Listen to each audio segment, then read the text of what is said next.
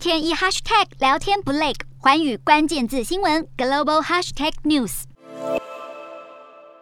中国外交部长王毅展开为期十天的太平洋之旅，周游八个南太平洋岛国，更召开了中国太平洋岛国外长会议，并签下多项合作协议及备忘录。中国积极向太平洋岛国展现魅力攻势，引起西方国家高度警觉。尤其是澳洲政府，府上任的新总理艾班尼斯对外表示，将重新参与太平洋事务，并立即指派新任外交部长黄英贤立即抢在王毅之前访问斐济故庄，外交警。警示与拉拢的意味相当浓厚。今天的国际新闻评论要来谈谈太平洋地区的战略价值，以及中澳两国相互攀比与太平洋岛国的关系背后的动机为何？今年四月中旬传出中国与所罗门群岛签订双边安全合作框架协议，引起美、澳、纽等国的关注。该协议内容提及，在所罗门群岛政府请求下，中国可以派遣武装人员及军队，并就保护中国人员主要项目为名，在该国派。派驻海军船舰和安全人员。由于中所签署安全协议不但侵犯到澳纽两国的区域地位，甚至威胁到美国的战略利益，近期国际社会相当关注中国在太平洋的一举一动。就在中所签署安全协议的消息一出，美国立即指派重要官员前往所罗门群岛，就是要立足所罗门群岛与中国展开安全合作。美国释出胡萝卜与棒子，警告太平洋岛国要留意中国威胁之外，更提供经济援助。和安全保证。值得留意的是，美国总统拜登近日在日本发布印太经济架构后，斐济旋即宣布加入，成为第一个加入的太平洋岛国，这是极具指标意义的发展。美国势必会扩大拉拢，中国也不遑多让，在与所罗门群岛签署安全协议后，王毅更到访南太平洋地区，向八个国家提出具吸引力的合作方案，涉及气候变迁、公共卫生、经济投资、基础建设等多方面。外界认为，中国有意重蹈。要向非洲、南亚等弱势国家提供援助的手段，一方面促进太平洋岛国与中国的合作进展，另一方面则是要借由政经依赖来提升中国的控制力，拉帮结派，将国家影响力延伸至太平洋地区。当然，中国积极铺陈与太平洋岛国的关系，也引起澳洲的关注及提防。澳洲新政府除了提出重返太平洋计划，也将设立澳洲太平洋防卫学校，目标便是要深化澳洲与太平洋诸多岛国的军事。是合作。显然，澳洲新政府在维持既定亲美路线的同时，将更重视与太平洋岛国的区域关系。可以预期的是，澳洲新政府将会在太平洋地区投入更多资源，以维护澳洲在亚太地区的角色与地位。除此之外，澳洲将会特别推动与太平洋岛国在气候变迁议题上的合作。毕竟，这对该区域内的岛国来说是攸关国家基本生存的问题，同时也附和了美国近年重视全球。求气候议题的对外政策，新总理艾巴尼斯将会重申被莫里森政府时期削减的海外发展援助预算。他认为，当前太平洋岛国情势是澳洲自二战以来最严重的外交失败，必须策略微调及转向来修补周边国家的关系。中澳两国相继在太平洋地区进行战略部署，显然该地区具有地缘政治的战略价值。对中国来说，要借此来突破西方国家的岛。岛链封锁背后有着深层的政治经济目的，一方面争夺丰富的海洋资源，另一方面掌握物流运输的枢纽价值，这都很可能是中澳相互竞逐的主要考量。以及中国在太平洋岛国推动安全合作，